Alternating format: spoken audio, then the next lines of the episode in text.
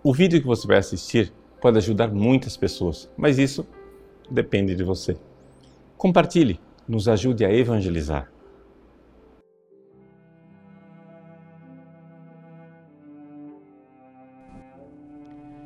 Em nome do Pai, do Filho, do Espírito Santo. Amém. Meus queridos irmãos e irmãs, hoje nós celebramos a festa de dois apóstolos. São Judas Tadeu, que tem muita devoção eh, entre nós como o santo das causas impossíveis, e São Simão Cananeu. Bom, vamos começar com o São Simão Cananeu, que é o menos eh, conhecido.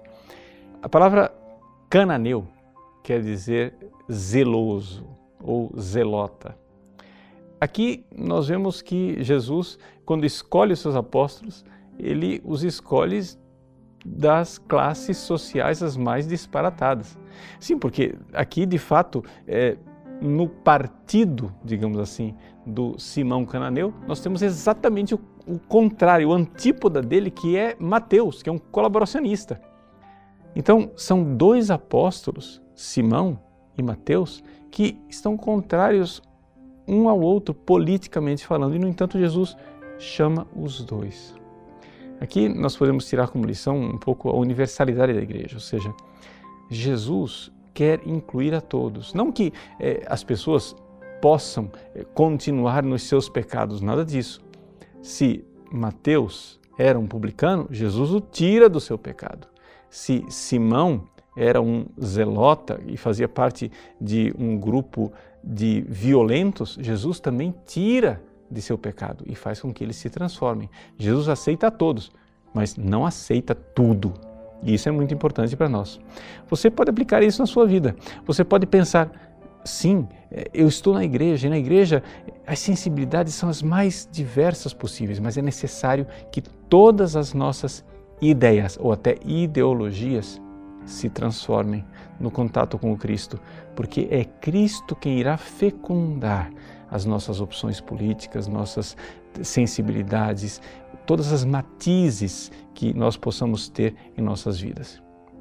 Um outro apóstolo que nós comemoramos hoje já é mais famoso, mas infelizmente não menos desconhecido na sua bibliografia. Nós não sabemos muita coisa que aconteceu na vida de São Judas Tadeu, que não devemos nunca confundir com Judas Iscariotes, porque esse não é santo. Sabemos, no entanto, que é, Judas Tadeu escreveu uma carta. É a chamada Carta de São Judas, que está no Novo Testamento, e nesta carta é, São Judas mostra a sua preocupação.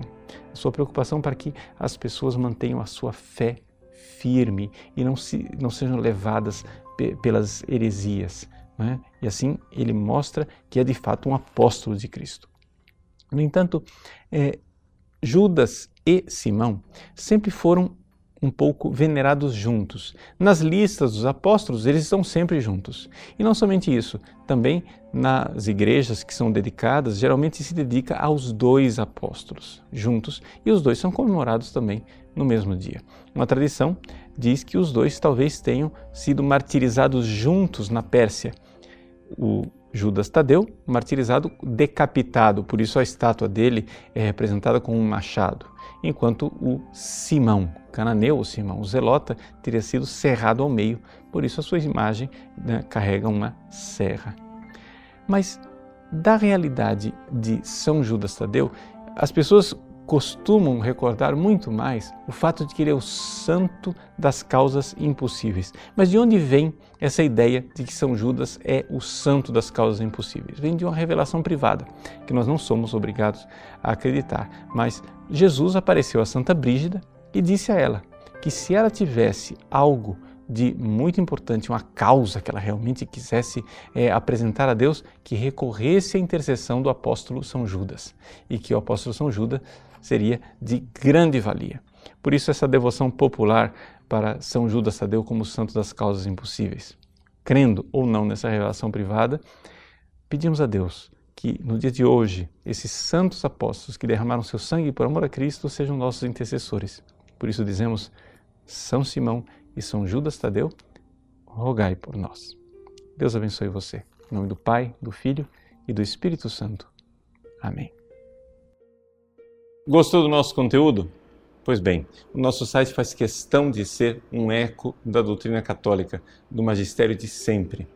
Muitas pessoas escrevem para nós diariamente dizendo que mudaram de vida, dando seus testemunhos. Quem sabe uma dessas pessoas que está esperando para mudar de vida é um amigo seu.